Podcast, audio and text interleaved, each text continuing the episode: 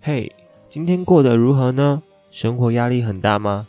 这里不只有说说我的生活大小事，也可以听听你的心事。我是碰，欢迎来到说出你的怦然心动。この番組はお聞きのスポンサーの提供でお送りします。好的，欢迎回来我们的节目。然后今天我们要讲的东西是那个装假牙不贵，贵的是一拖再拖不去装。为什么我要这样讲呢？ 首先，我先来讲一下牙技师这个行业。牙技师其实就简单来说，就是做假牙，帮医生做假牙。呃，在有做过假牙的人，或者是有去诊所，然后可能医生会拿一坨东西放在一个脆上面，然后他放到你嘴巴里面，会去取模。取完模之后，呃，这个都是我们。后置的工作就是牙技师在做，就是把假牙整个做完，完整的送回诊所，让医生去做装戴。好，这就是牙技师，简单来说，牙技师在做的工作。好，那为什么我会说装假牙其实不贵？因为装假牙这个东西，它本身后面附带的付出劳力很多。我们先说医生的好了，其实医生是一个很技术活，你知道吗？你试着把你两根手指头放进嘴巴。然后你照着镜子，你看一下，你可以从两根手指头放在嘴巴里面的这个环境看到多少颗牙齿，或者说你可以单独看到某几颗你想要看的牙齿吗？前牙不算哦，就是看后面靠近喉咙的地方那些牙齿，你可以看得到有几颗。那医生在帮你做一些治疗的时候，跟在帮你装粘着假牙的时候。或者是说帮你抽神经的那时候，他要放器械进去。那有些人嘴巴其实张口度不大，那医生其实不是单纯用眼睛看，他还要靠他的手的感觉去摸索，说，诶，我现在在哪个位置？所以其实医生这是技术活，而且他有他需要具备专业知识。那在后置我们牙技师在做的事情，其实也有很多细节。而且那些细节呢，就是每一组 case 都是一种挑战。每个人的嘴巴大小不一样，每个人的生长环境不一样，都会影响到啊这颗牙齿的形状大小。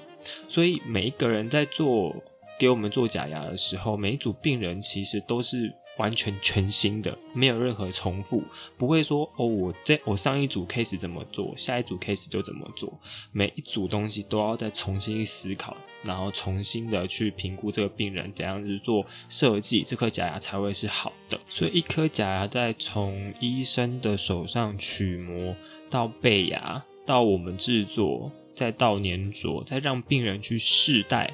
的这一段过程，其实这一颗假牙的价值是相符合的啦。但我为什么要说贵的是一拖再拖不去装？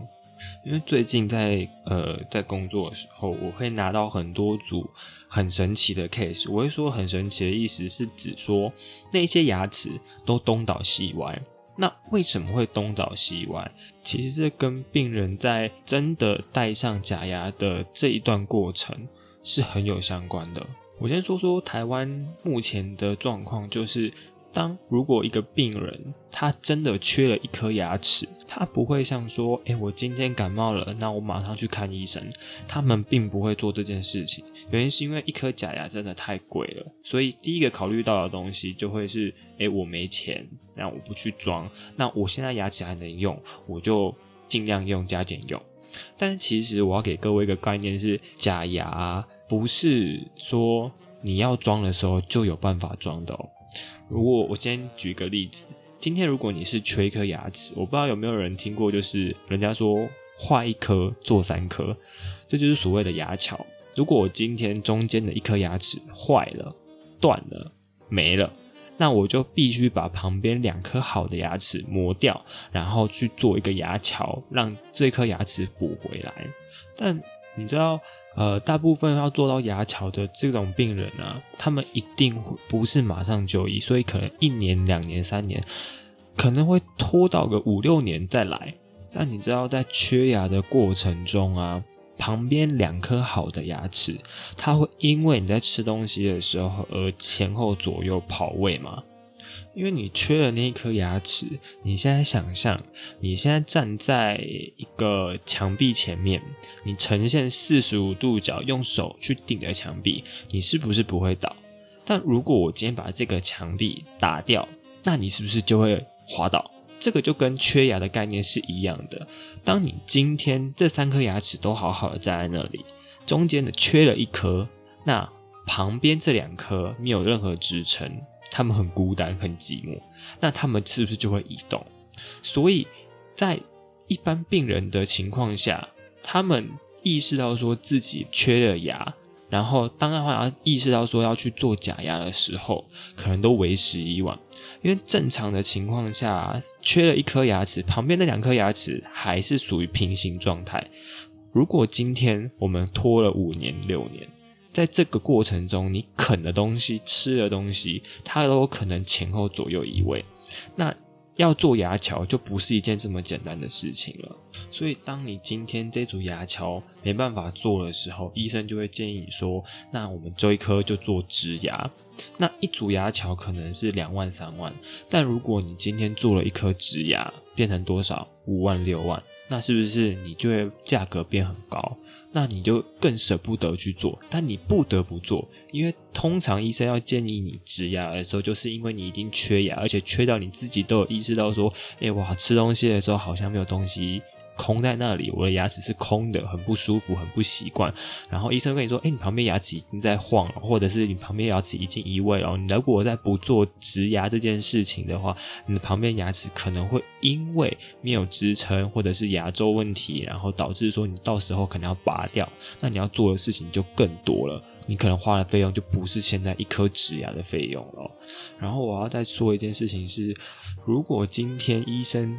跟病人在沟通的时候，病人坚持说他要做牙桥，他不做植牙，那医生当然就会二话不说，好，我帮你做桥呃牙桥的前置作业，你就不植牙了。但医生取完膜之后，嗯。后面的工作都是我们在负责。那一个不平行的东西，我们要把它做到平行。对我们来说，其实压力很大。很多事情其实是我们看到，我们觉得哦天啊，这东西怎么做？这到底要怎么做？甚至有时候我们可能做出来的东西，它也许只是一个装饰品，因为它真的条件太差，所以我们做出来的时候，可能那个假牙它其实功能性很低，它可能靠的都是另外一边。存有剩存的牙齿，或者是说另外一边做了很久的假牙，但你知道这种情况啊，其实在我们工作的日常中，根本就是一直看到，一直发生，一直在解决，但解决不完。这东西根本就是一个卫教问题，因为台湾人对口腔保健卫生的概念没有这么的强烈。然后变成说，只要遇到牙齿相关问题，就会想说做假牙就好了，做假牙就没事，抽神经就没事了。但其实你知道吗？在做完假牙之后，保健更重要。而且在还没有做假牙，就是还没有宣判你死刑之前呐，基本上你都还有办法去做挽救。我们最常遇到的啊，就是所谓的空间不足。空间不足有两种，一种就是上下的空间不足，一个是左右的空间不足。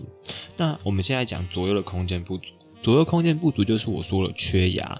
如果我今天这颗牙齿缺久了，我左右边的两颗牙齿啊，它可能会往内倒。所谓的往内倒，就是往缺牙的那个方向倒。